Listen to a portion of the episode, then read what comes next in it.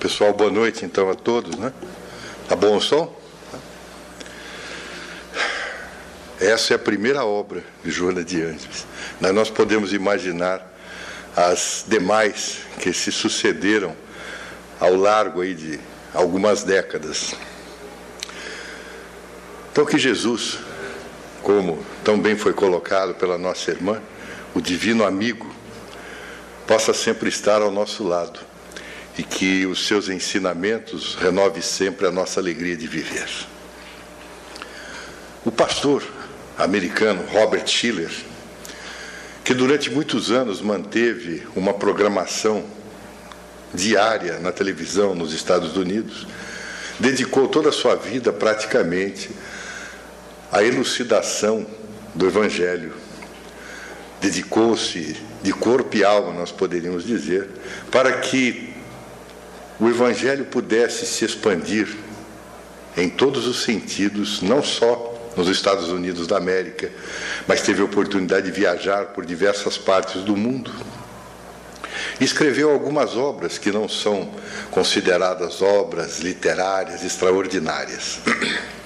Uma delas é, na verdade, um pequeno opúsculo, são 24 páginas, em que ele fala a respeito de floresça onde você está plantado.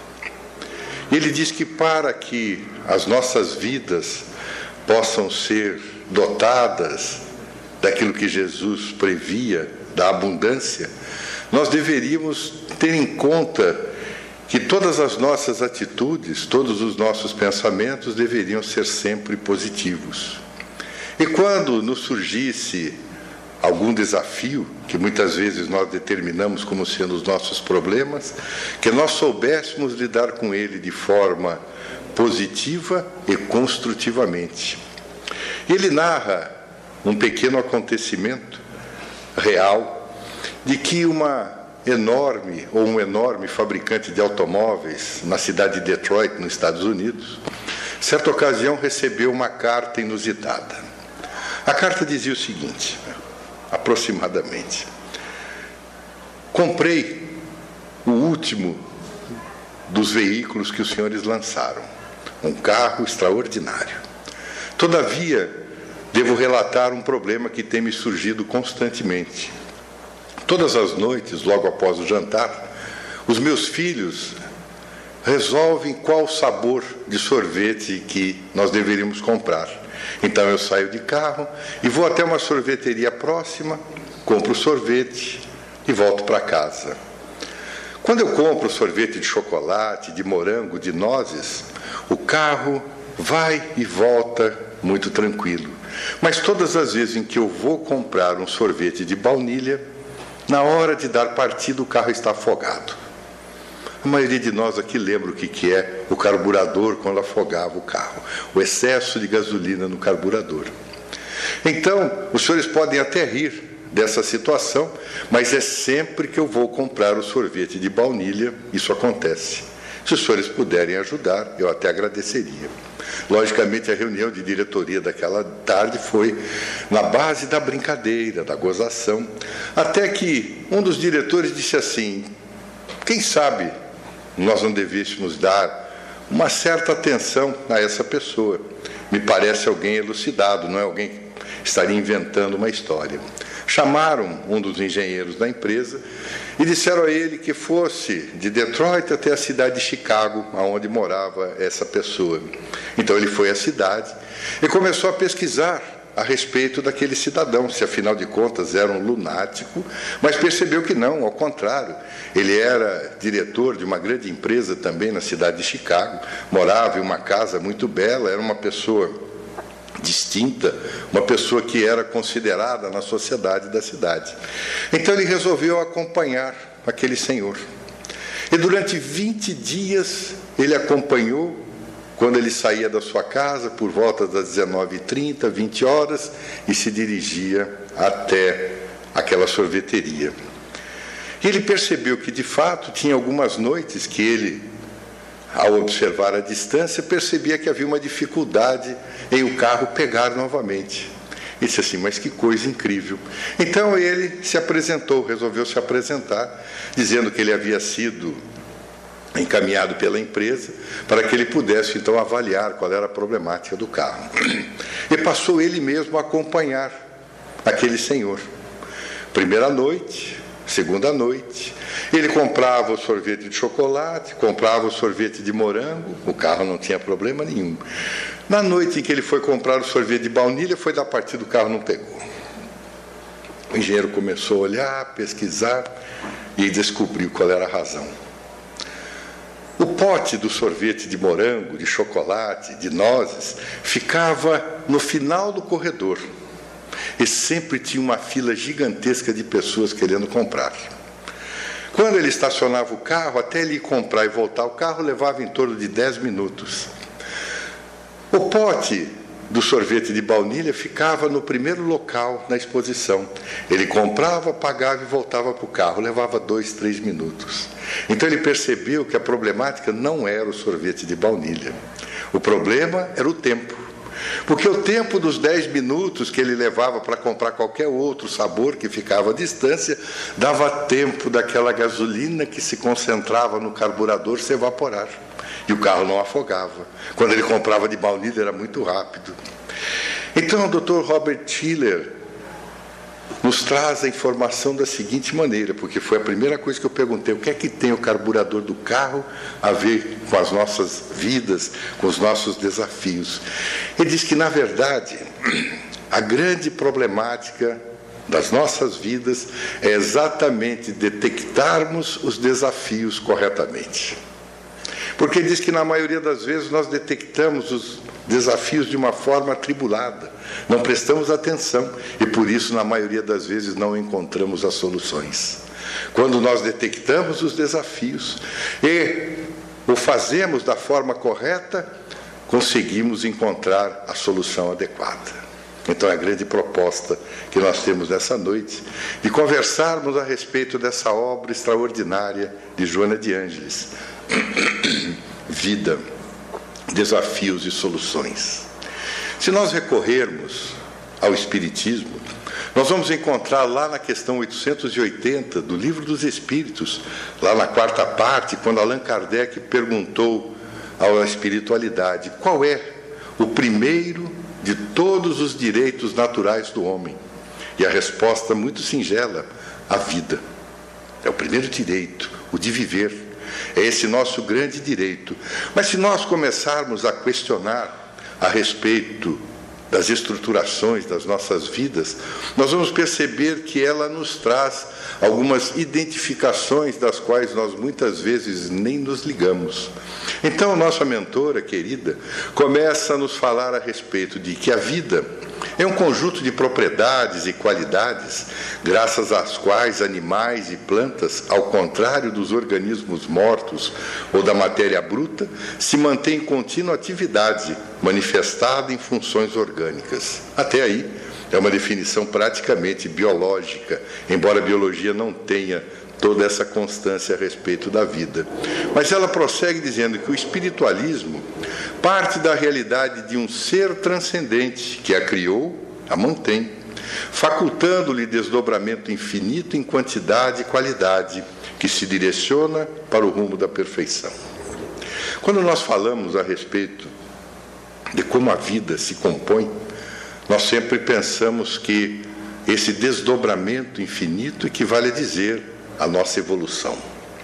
O Espiritismo tem trazido uma qualificação que sempre nos chama a atenção pela seguinte forma: há uma, digamos, quase guerra nas universidades, principalmente naqueles que estudam a fenomenologia espiritualista às vezes a espiritista, porque o espiritismo tem uma vantagem sobre algumas situações, porque alguns deles são simplesmente evolucionistas. Acreditam que nós fomos, digamos, surgidos pelo acaso. Depois daquele possível Big Bang, de aproximadamente 14 bilhões de anos atrás, as coisas pareciam como havia uma explosão que deveriam se transformar em um verdadeiro caos. Uma vez um amigo disse assim: Imagina como as pessoas têm a tendência de dizer que o nosso universo tendo partido de uma explosão, deveria ser algo caótico, mas ao contrário se enxerga um equilíbrio extraordinário. Então ele diz assim: imagina que você entre numa sala que esteja repleta de estantes. Aí você coloca os livros no centro da sala. Imagina o ato de fé de Barcelona, quando queimaram as 300 obras espíritas. Bota lá 300 livros, debaixo delas uma bomba. Explode a bomba. E de repente você olha para as prateleiras, os livros estão todos organizados por ordem alfabética, por culturas e tudo mais. É o que acontece com o Big Bang, porque imaginava que nós teríamos agora vivenciado, vivendo em um verdadeiro caos, mas ao contrário, as coisas são tão extraordinariamente arrumadas, ajeitadas, que começa a chamar a atenção das pessoas. Então, como dizíamos, o Espiritismo, na sua condição de evolucionista, é também criacionista porque nós acreditamos na criação. Então, Joana de Anjos complementa dizendo que, de fato, a vida, no entanto, é Deus. E por isso ainda é difícil, se não impossível, de ser compreendida plenamente, além das manifestações que fazem parte do processo da realidade do ser, dos seres. Ela continua dizendo que no incomparável e não dimensível oceano da vida, Encontramos-nos sob leis que estabelecem as diretrizes essenciais para o processo da felicidade que a tudo e a todos aguarda, que é a incomum fatalidade para a qual se expressa no mundo a perfeição. Se nós olharmos a forma como estrutura a vida, o Dr. Grace Morrison, que foi diretor do Museu de História Natural em Nova York durante 40 anos, ele diz que as provas científicas da existência de Deus são mesmo extraordinárias. Se nós olharmos o nosso pequeno planeta Terra, nós vamos ver que a distância que nós temos do Sol, de alguns milhões de quilômetros, ela é perfeita para que a vida se manifeste da forma como nós encontramos. Então, o Dr. Morrison diz que se nós pegarmos aquele protoplasma, aquela gota gelatinosa que é transparente, e que nós nem enxergamos ela olho nu. Ela, na cabeça de um alfinete, caberia 5 milhões dessas gotículas de protoplasma, mas bastaria um raio de sol para que, num tempo muito breve, a vida na Terra se manifestaria exatamente como se manifesta hoje. Então, se nós olharmos todo esse mecanismo da estrutura da Terra, nós vamos perceber, por exemplo, que nós estamos girando em torno do nosso próprio eixo a uma velocidade de 1.600 km por hora. E ninguém sai voando. Que é uma coisa extraordinária. Porque, para que nós tivéssemos essa constatação, alguém pensou a inteligência suprema do universo. Porque se nós estivéssemos girando em torno do próprio eixo, no, o nosso movimento de rotação de 160 km por hora, por exemplo, os nossos dias teriam 120 horas aproximadamente. Imaginou num calorzinho, num dia de inverno, que ainda estamos, um calorzinho dessa espécie? Imagina 12 horas de um calor intenso a maioria das, da vida feneceria de forma estrondosa. Mas aquela vida que não fenecesse nas 120 horas do dia acabaria de alguma forma sendo exterminada nas 120 horas da noite, do frio intenso que seria. Então alguém pensou para que a vida se manifestasse da forma como nós a encontramos. O Dr. Jorge André, médico psiquiatra espírita, desencarnado alguns anos atrás, é autor de uma série de obras, são mais de 20 livros, todos eles calcados basicamente no entendimento, na busca do entendimento do significado da nossa vida. E uma dessas obras, a qual sempre nos chamou a atenção, chama-se Os Impulsos Criativos da Evolução. Ele se desdobra nessa obra por nos apresentar, digamos, um mapa diante do qual nós estamos, de certa forma, inseridos desde o princípio. A reprodução desse mapa é da seguinte maneira: se nós olharmos a parte lá de baixo, ele diz que é aquela região em que chama-se de um campo de antimatéria. É a coisa que nós não conhecemos, mas é a maior parte do nosso universo. Mas de repente surge a vida, veja lá, o princípio espiritual, a nossa primeira criação. E aí nós vamos passando por determinadas fases, que ele chama de eras. Se nós olharmos aquela primeira que está lá, olha, a chamada arqueozoica, veja, ela durou 4 bilhões de anos. É quando há o surgimento da vida. Na segunda etapa, quando nós entramos na era paleozoica, são 250 milhões de anos. Nesse período em que foram criados as plantas, os insetos, que são mais de 750 mil espécies diferentes. Na sequência, nós temos a Mesozoica, que dura aproximadamente 130 milhões de anos. Foram aquelas onde foram criados os mamíferos, os dinossauros. Essa criação extraordinária que não para de forma nenhuma, prossegue nesse período chamado Cenozoica, que são os últimos 70 milhões de anos, que acabam se dividindo numa série deles que estão aí identificados, né? Paleoceno, Edoceno, Holoceno, que é o período atual em que nós estamos. Durante esse período, começa veja lá, do outro lado, dizendo que nós começamos a estabelecer o princípio da sensibilidade Começamos, na verdade, na afinidade, na sensibilidade, do instinto, fomos para a individualidade e assumimos o raciocínio. É nessa época que começa a surgir o ser hominal, aproximadamente 200 mil anos, que é uma ideia que onde se identificam as estruturas didáticas da atualidade com aquilo que foi escrito no livro Evolução em Dois Mundos, por André Luiz. Nós temos aproximadamente 200 milhões de anos. Então nós viajamos desde aquele impulso da irritabilidade lá no princípio para a sensação, para o instinto, para a emoção, estamos caminhando na razão. Agora veja quantos milhares de centenas de anos nós levamos para conseguirmos entrar nesse período em que hoje nós buscamos entender a razão, pois era uma proposta, é, na verdade, uma grande proposta do Espiritismo, passar tudo pelo crivo da razão. Então, se nós estamos diante da proposta do arrazoado, vamos começar a pensar como é que nós devemos valorizar as nossas vidas. Afinal de anos, afinal de contas, nós já temos muitos anos, muitos milênios de muitas vivências, de muito aprendizado de muitos desafios e de soluções que nós fomos encontrando ao largo de todo esse período. Então, nossa mentora prossegue agora dizendo que, indubitavelmente, a vida triunfa sobre o meio hostil. As espécies, as dezenas de milhares surgiram, desenvolveram-se e desapareceram, repetindo-se em ciclos de aproximadamente 100 mil anos. Nós estamos entrando num outro ciclo, já temos 200 mil anos. Estamos entrando em um novo ciclo e uma nova era.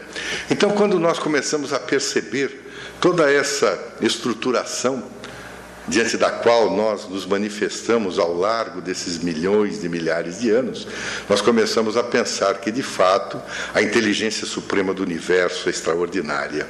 E aí encontramos uma prece que foi feita por um pastor, Reynold Neighbor, em que ele diz o seguinte: que Deus me dê a serenidade para aceitar as coisas que não posso mudar, a coragem para mudar as coisas que posso mudar e a sabedoria para saber a diferença.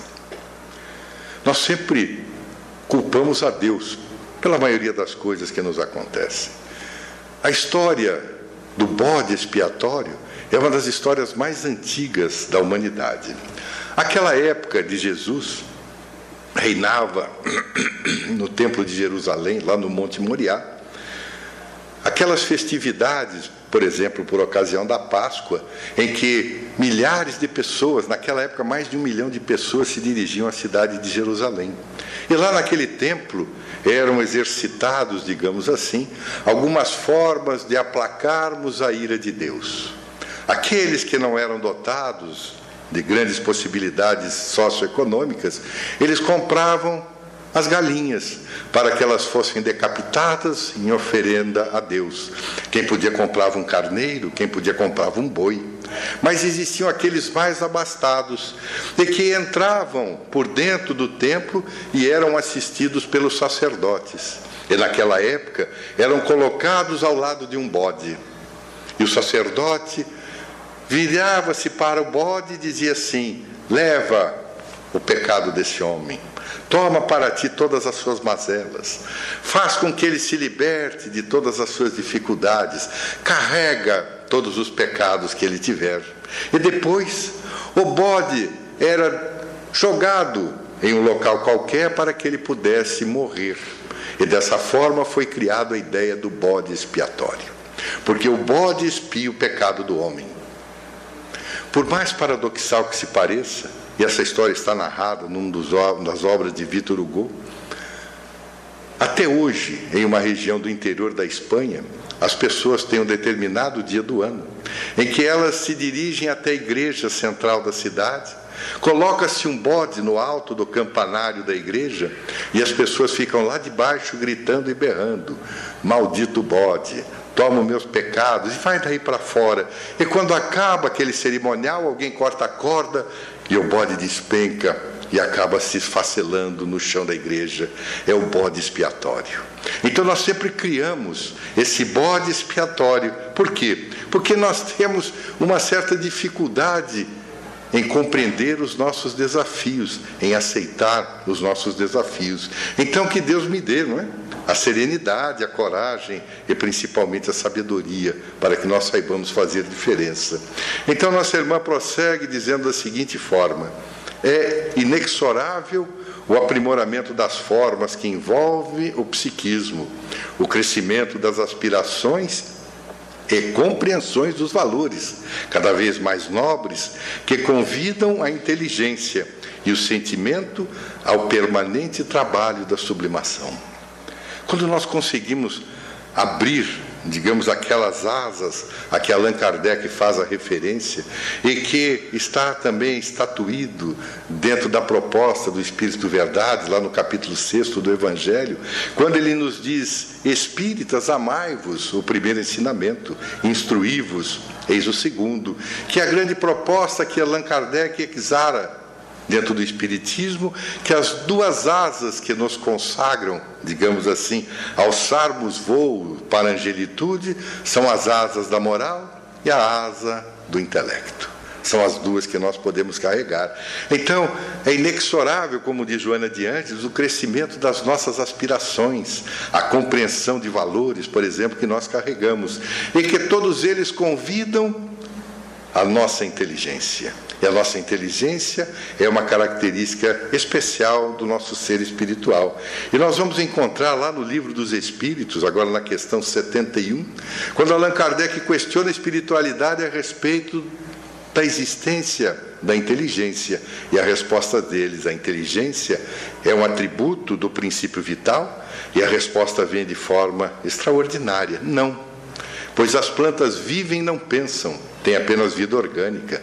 A inteligência e a matéria são independentes, uma vez que um corpo pode viver sem inteligência, mas a inteligência não pode se manifestar senão por meio dos órgãos materiais.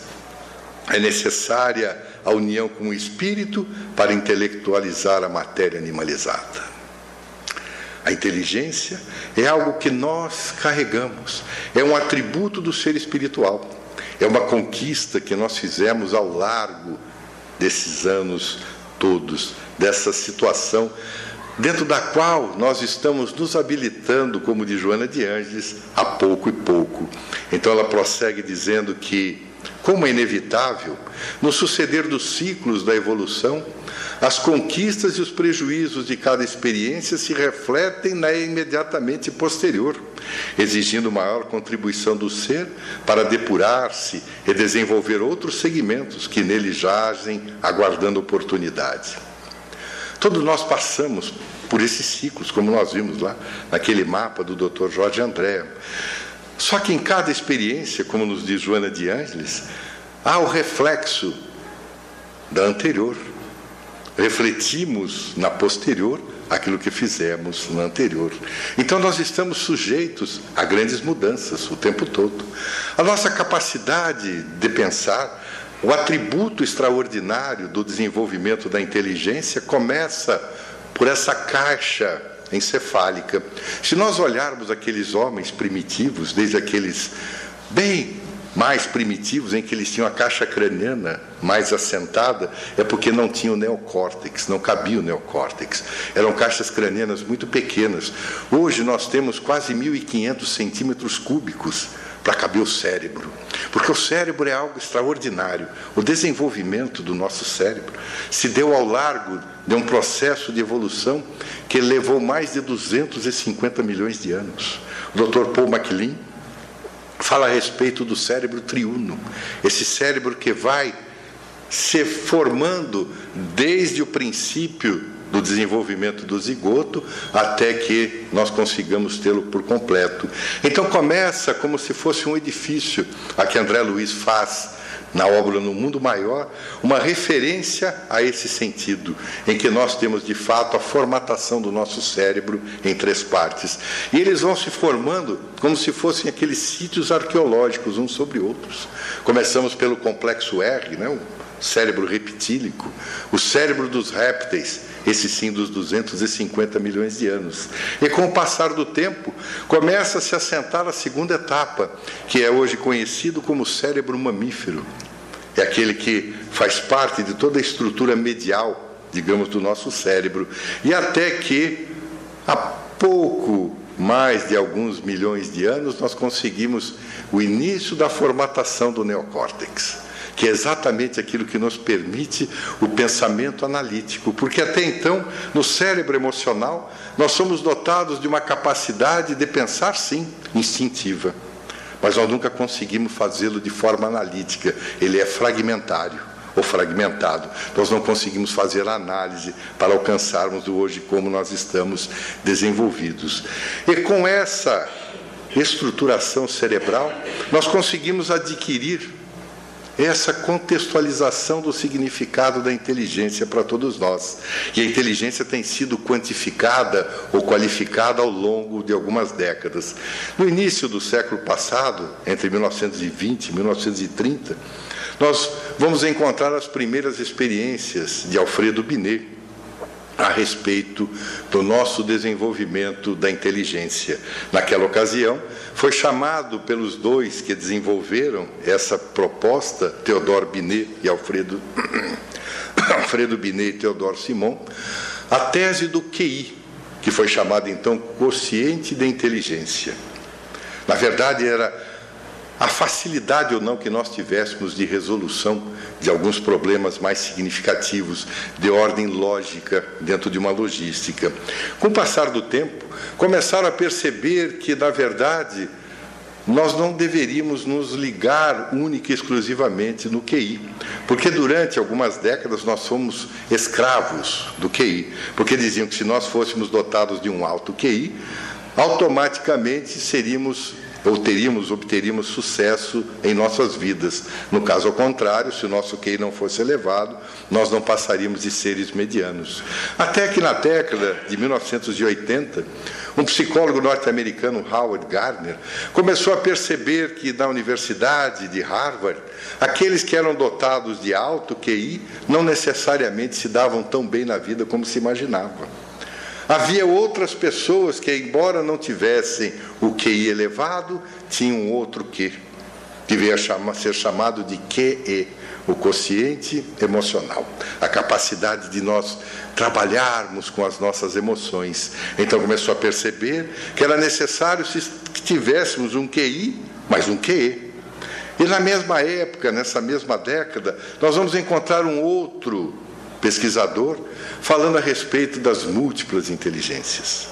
Ele dizia que nós não somos dotados de uma só. O QI, na verdade, é a nossa capacidade logística, mas nós temos também a nossa capacidade linguística, temos a capacidade musical, sinestésica, a nossa inteligência intra e interpessoal.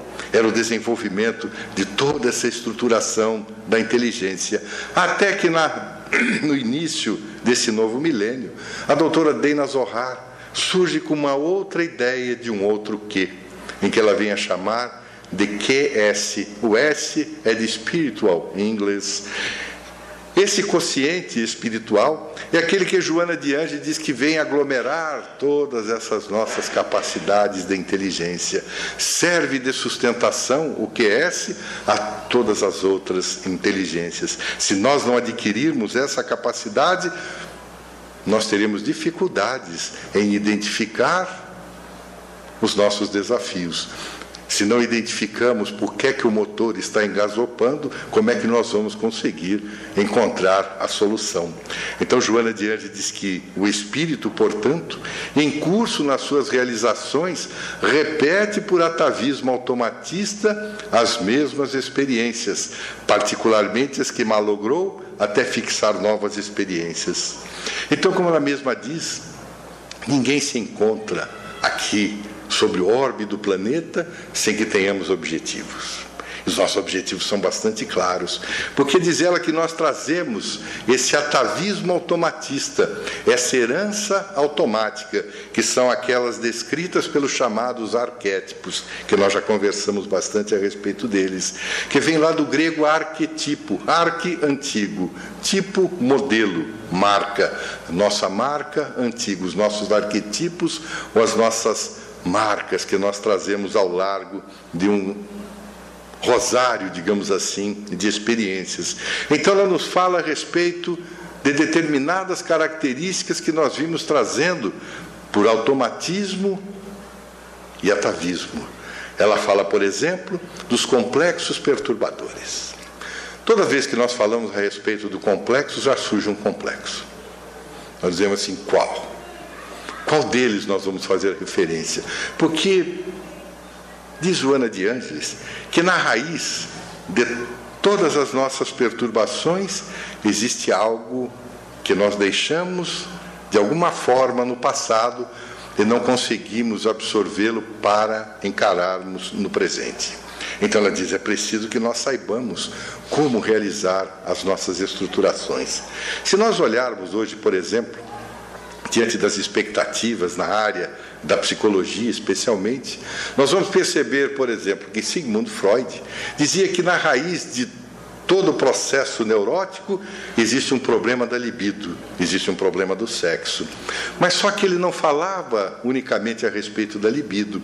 É que naquela época, como estávamos terminando um período, digamos assim, ditatorial, daquela noite medieval em que tudo era pecaminoso, a parte da libertação, que como diz Joana de Anjos, foi, com, foi confundida com libertinagem na área sexual, acabou então gerando essa expansão dos conceitos da libido a respeito de Freud. Mas ele falava também a respeito da agressividade, porque ele dizia que sob esses mesmos conflitos neuróticos, não era só libido, mas também a nossa agressividade. Então começam a surgir uma série de protótipos daqueles chamados complexos, e que muitas vezes nós vemos hoje, na atualidade, a existência deles. Como, por exemplo, alguns ficaram famosos em algumas obras, em alguns livros, até em novelas, quando fala-se a respeito do complexo de Édipo. Quando nós temos o desenvolvimento como diz Joana de Anjos, psicossocial, desde uma primeira infância, nós vamos encontrar esse complexo de Édipo, que foi uma nomenclatura adotada por Sigmund Freud.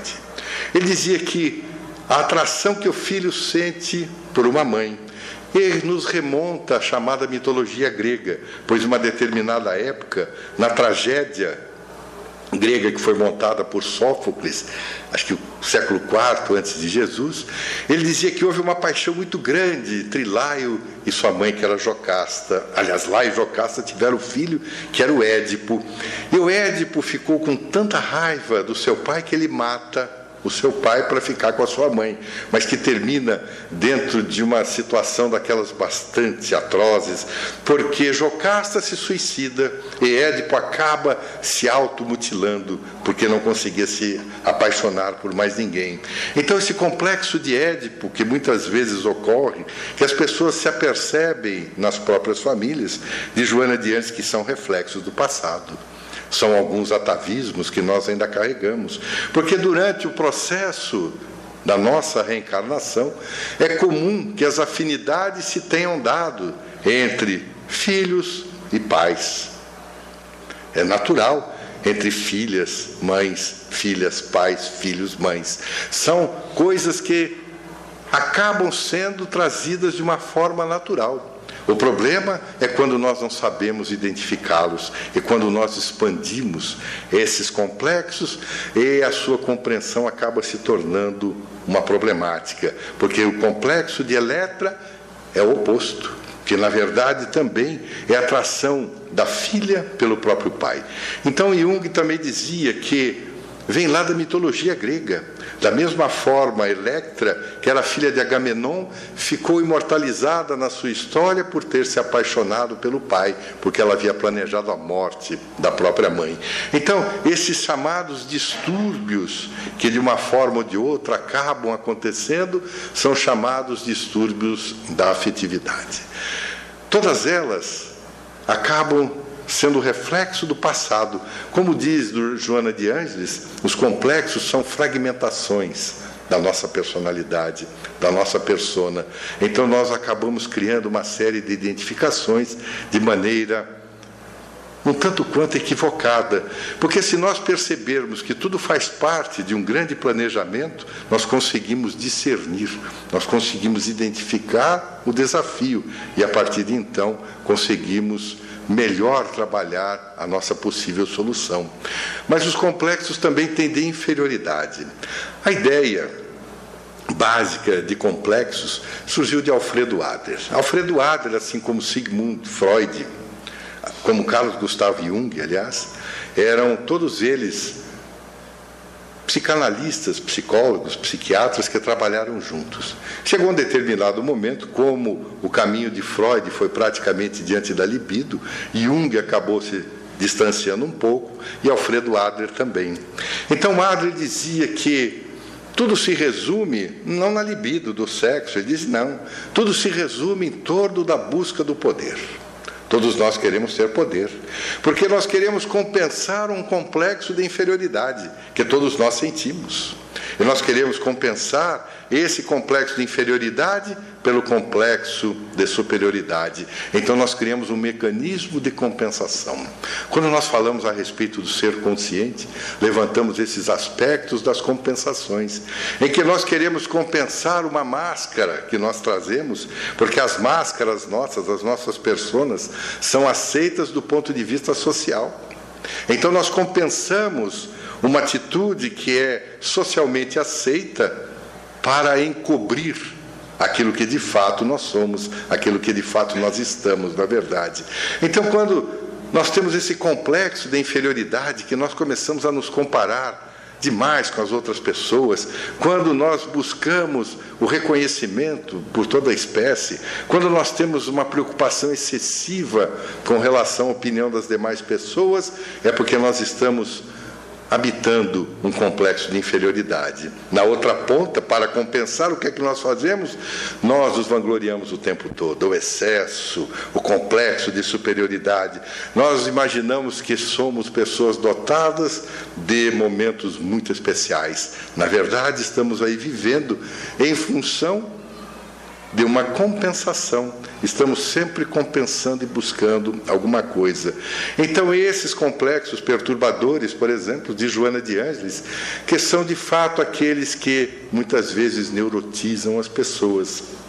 E muitas vezes perdemos a ensancha em uma reencarnação porque nos mantemos estacionários. Não conseguimos compreender, não conseguimos vencer esses obstáculos. E daí somos estacionários. E quando voltamos lá para o mundo das causas, começa aquilo que Paulo de Tarso dizia, né? Quando morre o homem, lhe advém o juízo. É uma obra extraordinária que foi escrita pelo Hermínio Miranda. Ele fala a respeito do memória e o tempo. Então diz que todas as vezes em que nós passamos por um momento grave, e aí as experiências de quase morte refletem esse aspecto, nós temos como se fosse um replay da vida que passa diante de nós. Nós começamos a ver tudo aquilo exatamente o que nós não fizemos e que deveríamos ter feito.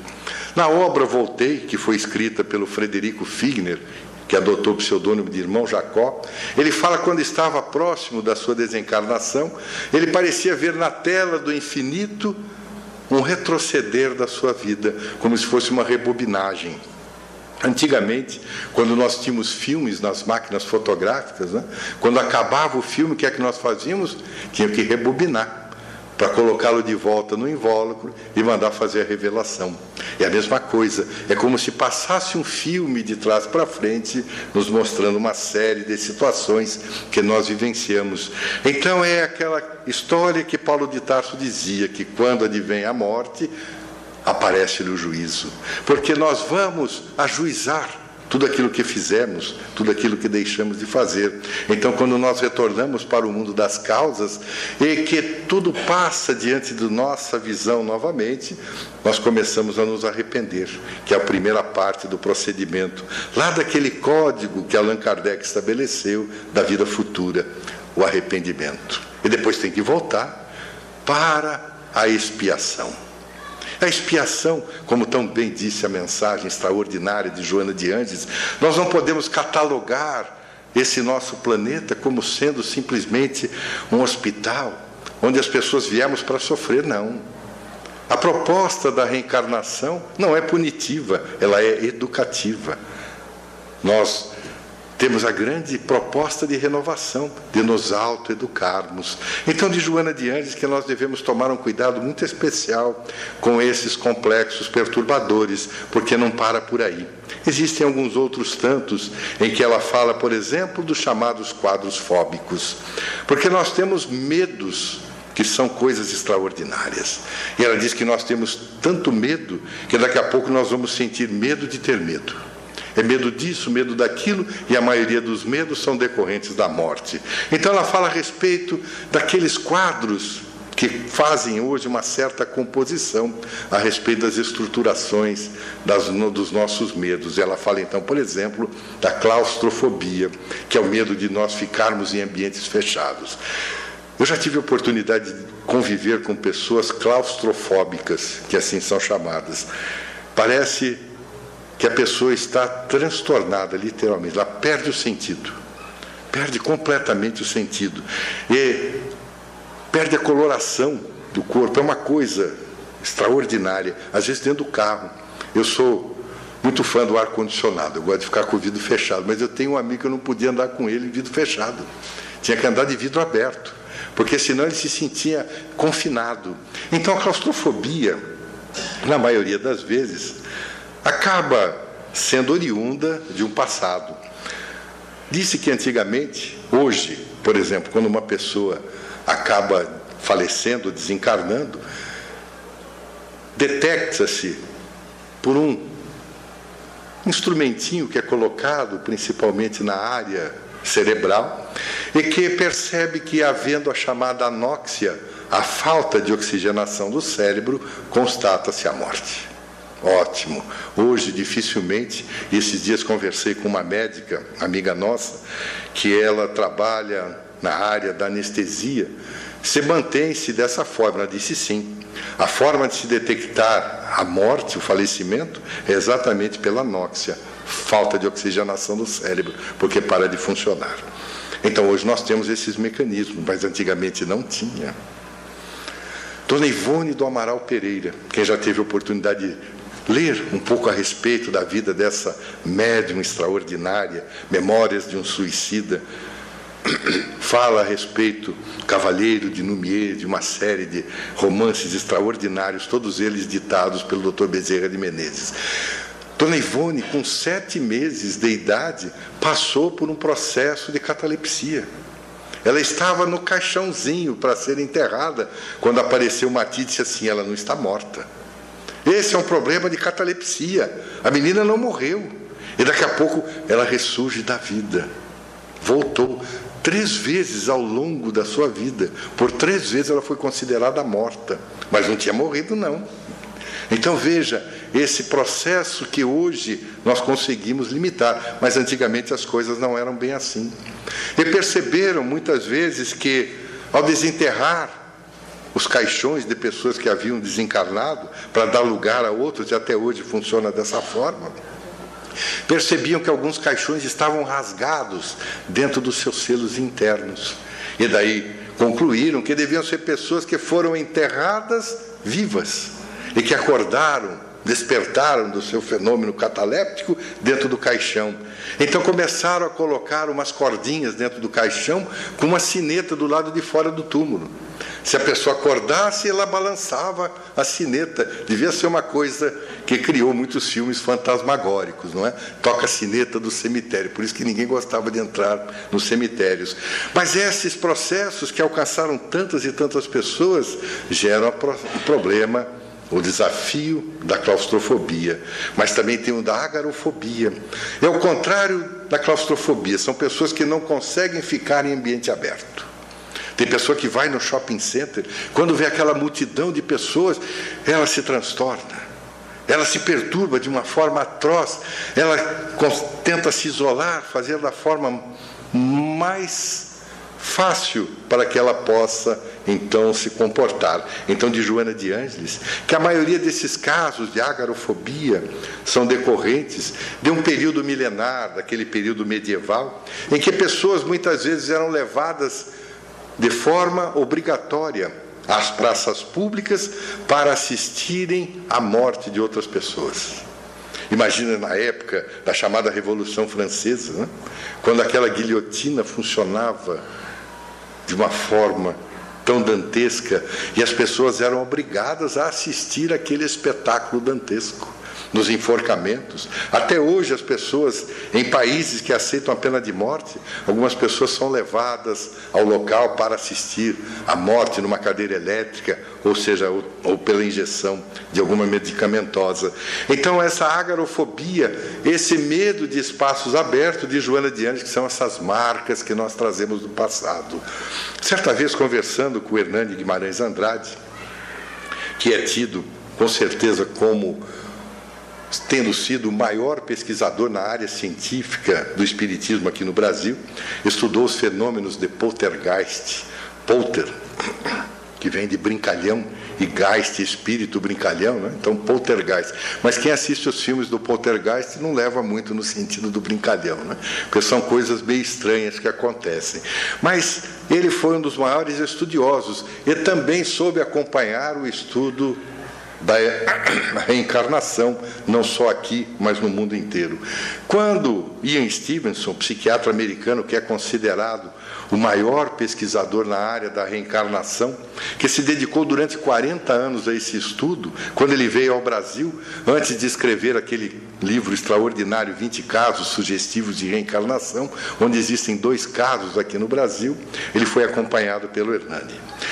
E a partir dessas primeiras constatações que foram iniciadas lá pelo Banerjee na Índia, falando a respeito da memória extracerebral, começaram a associar as ideias das recordações do passado, muitas vezes com marcas de nascença, principalmente as marcas traumáticas. Porque tudo que nos causa certamente um trauma acaba sendo, digamos assim, mantido na nossa memória. Qualquer coisa que nos leve a uma cicatriz, qualquer coisa, nós nos lembramos com facilidade. É a nossa memória que nós temos essa função de guardarmos com mais facilidade os fatos traumáticos. É da nossa própria natureza. Então começou a se associar as marcas de nascença, marcas fisiológicas a estrutura dos casos sugestivos de reencarnação. Mas nessa ocasião que conversávamos com Hernani, ele disse assim: vai chegar o momento em que as pessoas vamos ter que prestar atenção nas marcas psicológicas. Porque elas são muito mais abundantes do que as marcas fisiológicas e as marcas psicológicas que nós trazemos, dos quadros fóbicos, dos complexos de inferioridade, de superioridade, claustrofobia, agarofobia e as psicoses depressivas, como chama Joana de Ângeles. Porque essas psicoses depressivas, já falamos a respeito delas em algumas oportunidades, são aquelas que são trazidas em uma tristeza de uma forma dinamizadora para o mal. Os transtornos de humor, a que nós estamos tantas vezes sujeitos. A depressão, e conversamos aí diversas vezes ao longo desse último período a respeito da sua existência não é algo do presente. Todos nós sabemos que os processos da melancolia se iniciaram em um passado muito remoto. Algumas vezes nós reencarnamos, tra trazendo recordações de depressões do passado não conseguimos nos deslindarmos dela. Então, de Joana de Anjos, que as psicoses depressivas, os chamados transtornos de humor, que são a mania e a depressão, ou seja, o êxtase e a tristeza, a melancolia, acabam se transformando muitas vezes em um gravíssimo complexo perturbador. Imaginam-se, imaginam alguns dos pesquisadores que por volta agora dessa nova década, do ano 2020, é bem possível que a depressão passe a ser o segundo maior problema médico na estrutura atual da medicina, as psicoses depressivas. Mas também nós temos as obsessões compulsivas. São chamados TOC, transtorno obsessivo compulsivo. Muitas vezes nós temos pessoas que são portadoras desses transtornos. Por exemplo, eu tenho uma pessoa na família, ela morre de medo de germe ou de contaminação. Ela lava a mão o tempo todo. Tudo que ela faz, tudo que ela toca, ela sai correndo e vai lavar a mão. É um toque, um transtorno obsessivo compulsivo. Preocupa-se demais com certas coisas. Eu tinha uma outra personagem na família que era incrível. Eu, quando era criança, meu pai me chamava de São Pedro porque eu tinha obrigação de fechar as portas da casa. Ele dizia assim: vai lá, São Pedro, vai fechar as portas da casa. Então tinha que fechar as portas, eu que cuidava, e tinha porta que não acabava mais. Naquela época tinha muita porta. E eu fechava todas. Fechava todos os vitrôs, não sei o quê. Se eu soubesse hoje, eu dividia o serviço com ele, né? porque por pouco não se transformou num toque. Mas o problema era o seguinte: depois que eu fechava as portas, a minha avó vinha em todas as portas outra vez, para conferir se eu tinha fechado as portas. Naquela época eu não fazia nem ideia de que, se que pudesse ser um transtorno, um complexo perturbador. Mas veja quantas pessoas nós conhecemos que fazem dessa forma. A pessoa sai do carro, tranca o carro, Antigamente tinha que passar a chave, hoje é mais no controle, né? Mas passa a chave, daqui a pouco volta e tenta duas, três, quatro vezes para ver se a porta está trancada mesmo. Aperta o tal do alarme, aquilo apita e volta lá e aperta a porta outra vez. São os nossos pequenos transtornos obsessivos, compulsivos. Eu conheci um político na região do interior onde eu estudei. Ele tinha um toque que era absurdo. Ele não podia ver um buraco. Se ele visse um buraco qualquer, de qualquer dimensão, ele tinha que dar um jeito de encostar. Se ele tivesse numa parede e tivesse um buraquinho naquele na alvenaria, ele ficava lá coçando o buraco o tempo todo. Se ele estivesse andando na rua, visse um buraco, ele dava um jeito, jogava um objeto no chão para ele pegar e tocar no buraco. Então o toque é algo extraordinário. Pilatos, depois que lavou as mãos, e aí que começaram a surgir as primeiras hipóteses dos transtornos obsessivos compulsivos, é que depois de lavar a mão, naquele momento em que ele abandona Jesus, ele prosseguiu o resto da vida lavando as mãos incansavelmente, até que chegou um momento em que ele não aguentava mais e acabou partindo para a pior situação das obsessões compulsivas, suicidou-se. Então, cuidado que se tem que ter. Então, de Joana de Ângeles, que nós estamos aí, aqui, para aprendermos, mas nós temos que tomar muito cuidado, que além dos complexos perturbadores, nós temos, por exemplo, os mitos, as ilusões, a realidade. Quanta coisa nós temos nesses mitos. Ela diz: quando a criança não consegue amadurecer psicologicamente após o período de desenvolvimento do pensamento mágico, transfere aquelas construções para todas as fases da sua existência física, mantendo-se um indivíduo mendaz, que se refugia na criatividade imaginativa para liberar-se da responsabilidade dos atos imaturos. Pensamento mágico é um dos pensamentos mais extraordinários. Nós já comentamos lá no passado, no início desses nossos estudos, quando o Dr. Emílio Mirei Lopes, estruturando a forma de pensar desde a criança até o desenvolvimento adulto, ele estabeleceu que nós passamos por períodos de pensamento. Esses períodos de pensamento, que se iniciam no pensamento pré-mágico foram ampliados, digamos assim, por Joana de Anjos e por outros autores, Viana de Carvalho também, elencando esse desenvolvimento do pensamento ao nosso desenvolvimento antropológico, sociológico e psicológico. Então, quando nós estamos naquele pensamento chamado pré-mágico, é aquele que nós não conseguimos estabelecer o princípio de nada, simplesmente observamos, tudo nos dá o medo. É a época em que nós habitávamos as furnas, o medo era uma coisa extraordinária. Mas depois que nós começamos a conviver um pouquinho mais com as estruturas da natureza, nós estabelecemos o princípio do pensamento mágico. E esse pensamento mágico, muitas vezes, até hoje, nós o trazemos. Às vezes nós brincamos, e um amigo disse uma vez assim: falou, olha, você quer detectar um pensamento mágico? É muito simples.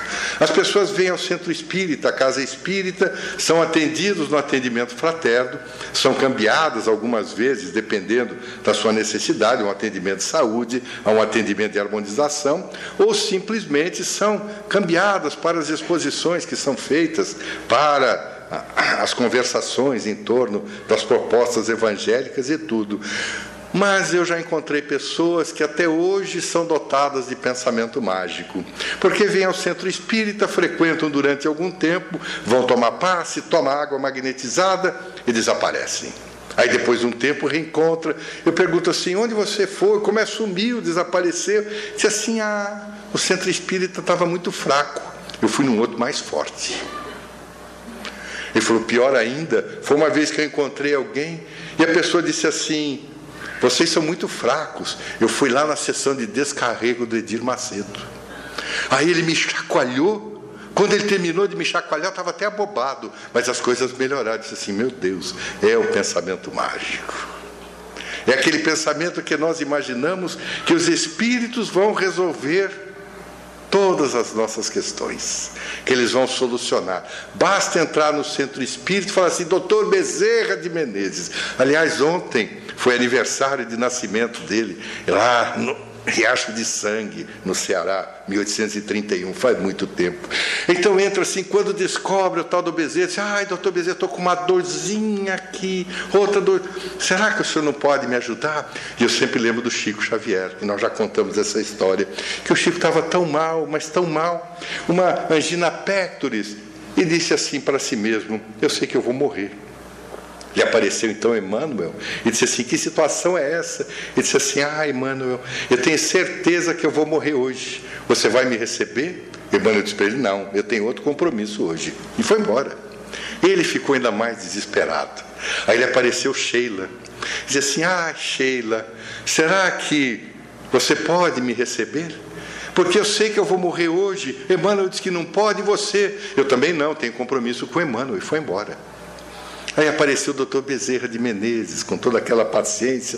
O Chico já estava meio encabulado, disse assim: Doutor Bezerra, eu sei que eu vou morrer hoje, dá para o senhor cuidar dessa besta?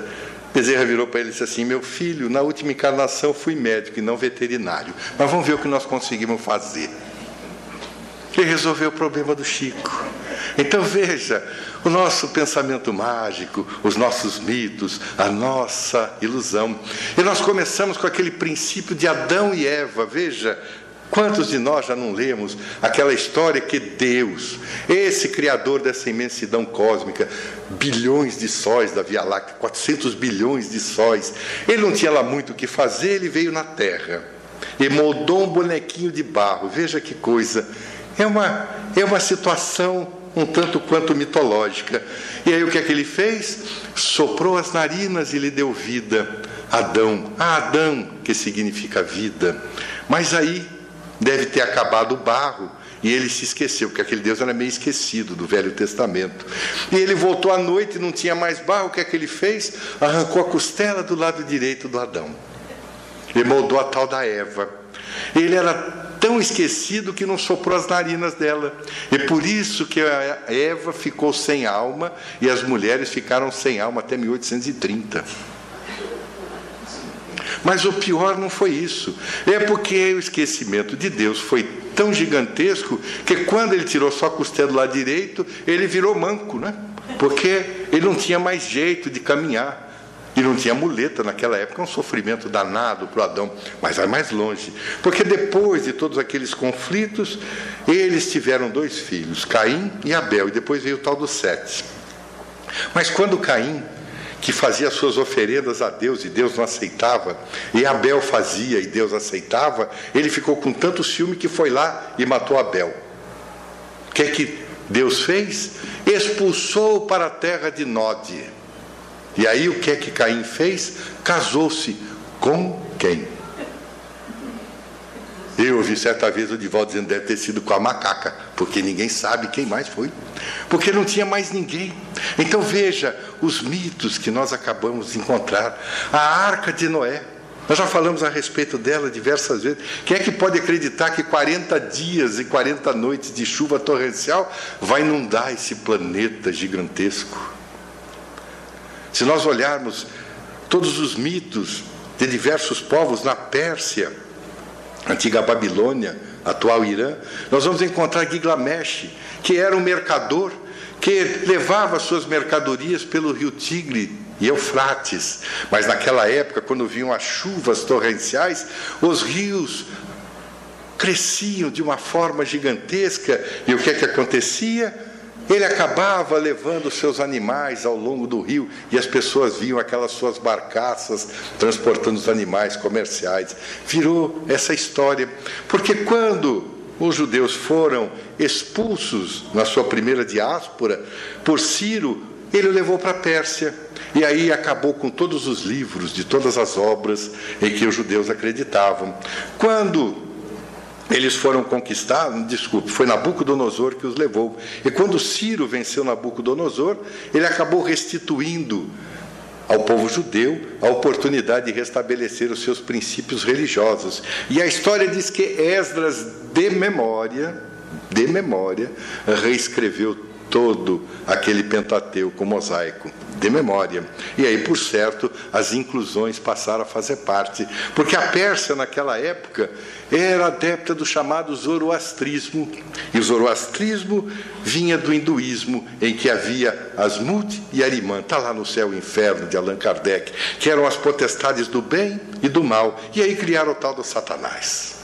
E o Satanás acabou virando o Satã, que era do hebreu, que significa obstáculo, o inimigo virou aquele bichinho de chifrinho, rabinho e com tridente na mão. São os nossos mitos de toda a espécie. Mas a arca de Noé, aqui no Brasil, se nós olharmos a história do povo tupi-guarani, nós vamos perceber que em um determinado momento Tupã avisou Ceci para que ele fosse até Peri e tomassem de uma carnalbeira e fizessem um barco, porque viriam as grandes moções, viriam as grandes chuvas, então eles fazem a embarcação naquela nau de carnalbeira e vem a grande inundação e eles acabam se salvando. É a lenda de nascimento do rio Solimões. Então, parece que faz parte daquele inconsciente coletivo, de alguma forma todos nós vivenciamos. Então vem essa história de que esse pensamento mágico transfere muitas vezes essas construções para a fase da existência, mantendo-se o indivíduo mendaz. O que é mendaz, a mendacidade? Mentira. Nós somos mendazes quando somos pessoas mentirosas. Então transferimos e nós queremos nos libertar da responsabilidade dos atos imaturos. Doutor Bezerra vem me curar. Então Joana de Andes prossegue dizendo que os mitos que remanescem do período infantil ou da falta de maturidade do adulto sob a ação de arquétipos específicos trazem à volta consideração em consideração os velhos conceitos em torno de deuses, semideuses, magos, fadas, fantasmas, crendices que chegarão magicamente para o salvar da maldade humana, da sociedade injusta e dos amigos infiéis. Então são as crendices que nós trazemos. E certa vez eu li um artigo em que o autor dizia que é muito simples nós separarmos as crenças das crendices. Porque ele diz que crendice é quando nós vemos assim pessoas andarem com Jesus no peito, bota aquele baita crucifixo, e faz questão de fazê-lo em ouro, em pedras preciosas, e sai ostentando e mostrando, e disse, é uma crendice. A crença Não é pôr Jesus no peito, é ter peito para andar com Jesus. Era a grande diferença. Então, nós não vamos permitir não é, que esses pensamentos mágicos, que nós escolhamos o bode expiatório das nossas vidas. Não, vamos nos manter dentro de uma estrutura na busca da realidade. Então, Joana diz que aí é que nós começamos a estabelecer o princípio da autorrealização. Porque ela diz que o homem e a mulher desperto para os deveres atravessam os diferentes estágios das necessidades primárias sem apegos ou sem nenhum tipo de aprisionamento.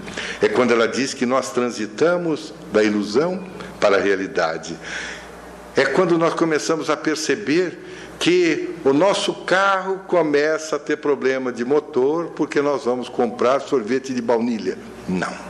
Não é porque nós vamos comprar o sorvete de baunilha, é porque nós não conseguimos identificar qual é o verdadeiro desafio a que devemos nos compor, a que devemos nos dedicar para encontrarmos então aquilo que ela chama de soluções. Então ela prossegue dizendo que no princípio da autorrealização, quando nós transpomos a fase, detectamos meta-necessidades que se apresentam como fortes apelos para o autodescobrimento, para a interiorização, por cujos meios poderão conseguir a autorrealização. Não mais transferimos as responsabilidades que nos cabem. Deixamos de ter o pensamento mágico, vamos começar a ter o pensamento lógico, para algum dia, quem sabe, conquistarmos o pensamento cósmico. Então, é o grande momento, como diz Carlos Gustavo Jung, da modificação da humanidade. Foi quando nós despertamos para a nossa consciência. O que é consciência? Ter ciência. É quando nós começamos a ter ciência daquilo que necessitamos, daquilo que precisamos, daquilo que são de fato as nossas meta-necessidades. Meta acima das nossas necessidades comuns. Então conseguimos transportar a fase. Então nós temos que tomar muito cuidado para que não voltemos ou não estacionemos. Porque de Joana de Anges que, para não perturbarmos o processo da autorrealização, é necessário tomar cuidado com sensações ou com emoções, porque ela diz que a criatura humana é um feixe de sensações, resultado natural dos períodos primários da evolução, mas em trânsito para a realidade das emoções. O homem sensação é exigente e é possuidor enquanto que o homem, emoção, acaba se transformando. E da emoção, vamos lembrar lá atrás do mapa do Jorge Andréa, nós começamos a entrar na razão, e da razão na intuição. Então, esse período grave que nós passamos de todas as espécies acaba nos trazendo um certo conforto.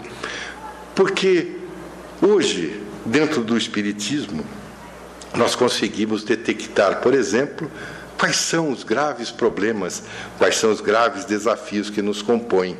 E o livro dos Espíritos nos ajuda um pouquinho mais a entendermos esse feixe de sensações que nos levam muitas vezes à chamada paixão. Então, quando nós formos analisar as paixões, nós vamos lá na questão 907 do livro dos Espíritos. Allan Kardec então questiona: uma vez que o princípio das paixões está na natureza, ele é mau em si mesmo? E a resposta não. A paixão está no excesso acrescentado à vontade. É o abuso que causa o mal, não é o uso, é o abuso. Então Allan Kardec prossegue nessa questão das paixões, na questão 913. Dentre os vícios, qual que se pode considerar então como mais radical? E a resposta, nós o dissemos muitas vezes, é o egoísmo. Dele deriva todo o mal. E o que é que nós fazemos com o egoísmo? Prosseguimos. Qual o meio de se destruir o egoísmo? O egoísmo se enfraquecerá com a predominância da vida moral sobre a vida material. O Espiritismo, bem compreendido, quando estiver identificado com os costumes e as crenças, transformará os hábitos, os usos e as relações sociais. Kardec então comenta que a cura poderá ser demorada, porque as causas são numerosas, mas não é impossível. A isso não se chegará de resto, se não tomando o mal em sua raiz, quer dizer, pela educação. Não essa educação que tende a fazer homens instruídos, mas a que tende a fazer homens de bem. Aqueles que acabamos, como diz Allan Kardec, entendendo que a educação é a chave do nosso progresso moral. Como é que nós nos educamos? Diversas vezes já narramos as experiências de Licurgo na antiga Grécia, por volta do século VI antes de Jesus. Às vezes confunde-se Licurgo de Esparta e Licurgo de Atenas. Licurgo de Esparta era o legislador, viveu 600, 700 anos antes de Jesus. Licurgo de Atenas, que era mais dotado, digamos assim, de uma capacidade de compor peças estruturadas numa realidade, ele era um grande educador. E certa vez lhe pediram para que ele montasse uma peça de oratória em torno da educação. Ele pediu um prazo de seis meses né, para realizar essa peça. Todos ficaram espantados, porque afinal de contas Licurgo era um extraordinário conferencista, mas pediu seis meses, vamos aquecer com a ideia. Decorrido o prazo, ele se apresentou no Areópago de Atenas e se fez acompanhar de alguns serviçais e quatro jaulas, duas grandes, duas pequenas. Sem que dissesse nenhuma palavra, fez um gesto a um dos serviçais e ele abriu a gaiola pequena de onde saiu uma lebre saltitante, uma lebre branca, que saltava pelo palco. Ato contínuo, um outro gesto abriu-se uma jaula grande, de onde saiu o cão mastim napolitano. Avistou a lebre, partiu em direção a ela e, diante do olhar lacrimogênio das pessoas, ela destruiu em poucos segundos. Ainda sem dizer nenhuma palavra, foi limpado aquele processo dantesco. Outro sinal, outra gaiola pequena, mais uma lebre. Outro sinal, a grande jaula, outro cão, mastim napolitano enorme. Viu a lebre e partiu em direção a ela. Todos imaginavam que seria mais um espetáculo dantesco, mas ao contrário da primeira, esse segundo cão bateu com a pata na lebre e em breve eles estavam brincando e rolando pelo chão. Então Licurgo toma a palavra e diz que Aqueles dois animais, aqueles dois cães, são da mesma matilha. Foram ambos alimentados da mesma forma. A grande diferença entre o primeiro e o segundo é que esse segundo havia sido educado, embora os animais sejam instruídos, ele se utilizava do comportamento animal, assim como tantos outros, como Jean de La Fontaine, muito tempo depois pôde utilizar do comportamento animal para se relacionar com o comportamento do homem. Então ele dizia que a educação é a criação de hábito. Quando nós somos bem educados, nós criamos bons hábitos. Quando somos mal educados, nós criamos maus hábitos. E a moderna psicologia diz que os nossos maus hábitos acabam nos levando ao mau caráter, e os nossos bons hábitos nos levam ao bom caráter. Então, educação é a chave do progresso moral, como diz Allan Kardec. E os hábitos que nós devemos criar. Então, Joana de Andes nos diz, diz assim: os hábitos mentais que nós muitas vezes carregamos são parte da estruturação do crescimento psicológico. No entanto, toda programação mental, diz ela, começa no pensamento. E ela nos dá uma dica extraordinária.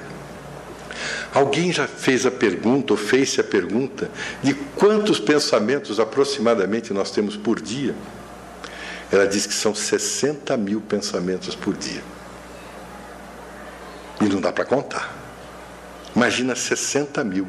E aí eu me lembro de uma obra do doutor Augusto Jorge Cury, psiquiatra, que gosta muito de estudar a respeito do pensamento. Ele diz que algumas pessoas somos portadores da SPA, Síndrome do Pensamento Acelerado. Imagina, se normalmente nós pensamos 60 mil, quem sofre de SPA dá uns 120 mil para cima. É uma coisa extraordinária. Então, de Joana de Anjos, que toda a programação mental começa no pensamento. Então, lá na questão 833 do Livro dos Espíritos, Allan Kardec se perguntou se há no homem alguma coisa que escape a todo constrangimento e pela qual ele desfruta de uma liberdade absoluta. E os Espíritos responderam que é no pensamento aonde nós gozamos de uma liberdade sem limites. Tudo que nós temos para pensar, nós temos liberdade. E a nossa programação mental começa por esse pensamento. Mas nós somos responsáveis pelo que nós pensamos. Então, Joana Diante diz que desde que no pensamento está a diretriz da conduta, pensar corretamente deve constituir o grande desafio de quem almeja o triunfo. Será que nós conseguimos pensar o tempo todo? Psicólogo norte-americano, Dr. Carl Urban, ele diz que a vida não é fácil. Não é nenhuma descoberta. Né? Se fosse fácil, nós já teríamos conquistado alguns degraus aí para cima. Então ele diz que já que o pensamento é uma atribuição que nós carregamos e que nós elaboramos e pela qual nós somos responsáveis. Ele disse assim: para que a vida não seja tão complexa, que nós possamos encarar os desafios da forma mais desanimadora, des, da forma mais dinamizadora possível, nós podemos começar, por exemplo, em pensarmos com a mente aberta. O que é pensar com a mente aberta? Sócrates, certa vez, lhe perguntaram: por que é que você é considerado a pessoa mais inteligente na cidade? E ele respondeu com tranquilidade: Deve ser porque aqui eu sou a única pessoa que sabe que nada sabe. Porque nós estamos, como diz Joana de Andes, sendo eternos aprendizes da vida. É a nossa capacidade, digamos assim, de abrirmos a nossa mente de pensarmos que somos de fato alguém que estamos aprendendo na vida. Então ele prossegue dizendo que a segunda proposta é pensar por si mesmo, a nossa capacidade de decidir. E Jean de La Fontaine, que nós citamos agora há pouco, autor de uma série de obras né, que falam a respeito das fábulas ele usa do comportamento de animais com seres humanos para estabelecer aqueles paralelos.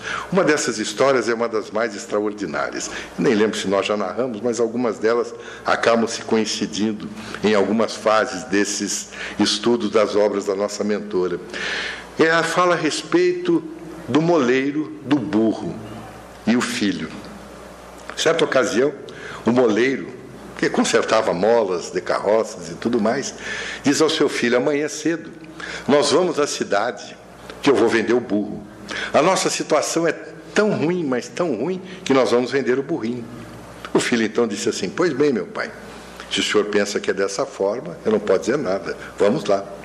Na manhã seguinte, eles acordaram e o pai disse assim: Meu filho, para que nós possamos chegar lá no centro da cidade e o burrinho não esteja cansado, suado, nós vamos fazer o seguinte: nós vamos amarrar as patas dianteiras e traseiras, vamos passar um varejão entre as patas e nós vamos carregá-lo nas costas. Eu e você. Eu filho assim, pois bem, meu pai. Começaram então a transitar e logo passaram por um bar naquele vilarejo em que habitavam. E sempre no bar tem algum desocupado. E aquele desocupado olhou e disse assim: Meu Deus, que coisa estranha, hein? Eu sempre vi o burro carregar o homem, mas o homem carregar o burro é a primeira vez. Eu já não sei quem é mais burro ou menos burro. O menino então disse assim: Meu pai, eu acho que ele tem razão. O pai disse assim: Tá bem, meu filho, então vamos fazer o seguinte: vamos amarrar o burro, você vai em cima e eu vou puxando o burro. Tá bem? Disse assim, tá bem, meu pai. Andaram mais um pouco, passaram em frente a uma fábrica, e uma jovem, uma senhora, olhou e disse assim, meu Deus, que vergonha, hein? Um jovem montado em cima do burro, e esse pai dele chamou ele de velho, esse velho, tendo que puxar o burrico e o menino bem confortável. Que vergonha, hein? E o menino disse assim, pois bem, meu pai, ela tem razão. Tá bem. Vamos montar os dois. Montaram os dois no burrinho, andaram mais um pouco, passaram em frente a uma casa, e o homem que estava no portão disse assim: Vocês não têm vergonha? Dois marmanjos desse daí, andando em cima do burrinho. Vocês não têm vergonha? Pobre animal. O menino mais uma vez disse: Meu pai está certo. Faz o seguinte: o senhor vai montado e eu vou puxando. Tá. Foi puxando, quando entrou na cidade, passou em frente à igreja, o cúria estava postado na escadaria, virou e disse assim: Que vergonha.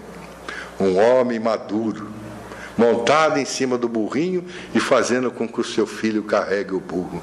Que coisa, que vergonha. Então nós nos perguntamos, afinal de contas, como é que nós vamos carregar o burro? Pense por si mesmo. É a nossa capacidade de decidir, pensar por si mesmo. Porque se nós formos levados por todas as opiniões que nos falam o tempo todo, nós não fazemos absolutamente nada. Carrega o burro, leva o burro, faz o burro do jeito que quiser. Aliás, Francisco de Assis dizia que o nosso corpo é o jumentinho que carrega o nosso ser espiritual. Façamos o melhor uso do nosso jumentinho. E terceiro, ele disse assim: pense de modo construtivo. Como é que eu vou pensar de modo construtivo? Porque, na verdade, a maioria das vezes nós pensamos de modo destrutivo. Como Chico, aquela história da besta. O senhor vai cuidar da besta? Não era veterinário, mas ajudou. Então, como é que nós vamos pensar? Tem um jeito construtivo. Então, Joana de Ângelo diz assim: pensar bem ou mal é uma questão de hábito. Conforme o seu direcionamento, manifesta-se no mundo das formas a sua realização. Se nós pensarmos muito bem, a arte de pensar é a mais complexa das nossas realizações. É a mais complexa das nossas expressões. É o ápice da nossa conquista até o mundo atual. Então, certa vez ouvi o Divaldo assim dizendo: Sócrates, pensando, nos trouxe aquela estrutura extraordinária de pensarmos em nos autoconhecermos. Porque Sócrates, quando leu lá no templo de Delfos, no portal do, em Apolo, aquela frase, conhece-te a ti mesmo, ele deu a ela uma estrutura educacional. Então, ele pensando, fez com que nós nos movimentássemos em torno de nós mesmos. Platão, no jardim de Acátimos, ele pensando revelou o mundo das ideias, porque ele dizia que todos nós somos provenientes do mundo das ideias, do mundo dos ideais. Jesus, pensando, nos descortinou o reino dos céus, aquele reino extraordinário que está dentro de nós para que nós pudéssemos aquilatá-los. E Allan Kardec, pensando, nos descortinou o mundo dos espíritos. Essa estrutura extraordinária dentro da qual estamos envolvidos. Então, a arte de pensar mais complexa das expressões. Então, Joana Diante prossegue dizendo que a sua educação do pensamento é relevante, porque torna-se fator essencial para enfrentamento dos desafios e encontro das soluções necessárias a vida saudável não para por aí. Prossegue dizendo que, a princípio, a acomodação levará o indivíduo a repetir-se e a não acreditar no êxito da experiência. Às vezes eu confesso que quando eu leio as obras de Joana de Ângeles, quando eu li no passado e quando continuo lendo para poder entender um pouquinho mais, eu digo assim, mas me irmã, da onde é que a senhora tira essas conclusões? Porque nós somos todos espíritas, né? Ela diz assim: Pois é, meu filho, veja que espíritas ou não, somos seres imortais, a caminho do aprendizado. Estamos todos nós experimentando, experienciando. Então, como somos lá, às vezes dotados de um certo princípio chamado preguiça, nós nos acomodamos. Então, nós não acreditamos no êxito da experiência. E ela prossegue então dizendo: cabe-lhe, nesse caso, insistir e perseverar, abrindo espaço naquele campo mental que está viciado. Porque nós desacreditamos muitas vezes em nós mesmos. Então ela prossegue dizendo que logo depois é imprescindível começar a valorizar tudo quanto se encontra à sua volta quando eu li a primeira vez nessa encarnação, a fala que Jesus nos submeteu em um momento extraordinário que foi alimentado como grande sermão da montanha, foi numa obra de Huberto Holden. Ele diz que naquele momento em que Jesus se colocou no, no monte Kurumhatin, que ficava nas cercanias da cidade de Kfarnaum, porque nós chamamos Cafar Naum, mas em hebraico é Kifar, aldeia Naum, esperança, é a aldeia da esperança. Quando Jesus se colocou diante daquele imenso mar da Galileia, do Iam Genezer, daquele jardim dos príncipes, na tradução hebraica, ele lançou a grande plataforma do reino dos céus. E aí ele fala a respeito das bem-aventuranças. Como é que nós podemos ser bem-aventurados sendo tristes? seremos consolados. Mas se fôssemos misericordiosos, alcançaríamos misericórdia. Se fôssemos pacíficos, seríamos chamados filhos de Deus. Mas uma das bem-aventuranças sempre me chamou a atenção: Bem-aventurados os puros de coração, eles verão a Deus. E disse assim: Mas como é que nós vamos ver Deus? Na estrutura da natureza. Porque Jesus falava de uma forma tão simples e tão simbólica, aquelas pessoas simples da Galileia, que eram pescadores, plantadores, colhedores, eram pessoas de uma simplicidade gigantescas, era aqueles que cuidavam para que a vida prosseguisse da forma mais simples possível, mas que nunca desanimavam. Então Jesus trazia a eles a forma lirial para explicar, por exemplo, para que nós observássemos as aves dos céus. Porque elas não semeiam, elas não colhem, mas Deus, na sua imensa magnificência, jamais deixa que lhes falte o que comer. Observai os lírios dos campos. Nem Salomão, em toda a sua riqueza, jamais se vestiu como um deles. Eu me recordo alguns anos atrás, em uma das nossas reuniões mediúnicas, um espírito se comunicou trazendo-nos uma mensagem de psicografia e dizendo assim: Olhai, olhastes as aves dos céus hoje? Aí, naquele mesmo momento, eu me lembrei das maritacas. Porque tem gente que odeia maritaca. Eu tenho um amigo que disse assim: elas são escandalosas, elas são felizes, porque elas cantam a felicidade. Elas saem à frente, comandando um enorme exército de maritacas. Faça, olhaste para as aves dos céus? E eu pensei nas maritacas, e depois dizia assim: olhastes como não tem os lírios dos campos para as rosas nos jardins? E nós nunca nos lembramos. Então me lembrei de uma frase do Chico Xavier, dizendo que certa vez um homem parou diante de um jardim onde florescia uma rosa. Ele ficou olhando para ela e disse assim: Minha irmã, você compensa os seus espinhos com a tua beleza e com o teu perfume. Então, será que nós conseguimos olhar as aves dos céus, olhar as rosas nos jardins. Então a vida, como diz Joana de Anjos, no entanto, é Deus. O novo hábito se irá implantando lentamente no subconsciente, até tornar-se parte integrante do nosso comportamento. Então ela volta a dizer aquilo que já falamos: pensar bem ou mal é uma questão de hábito conforme o seu direcionamento, manifesta-se no mundo das formas a sua realização.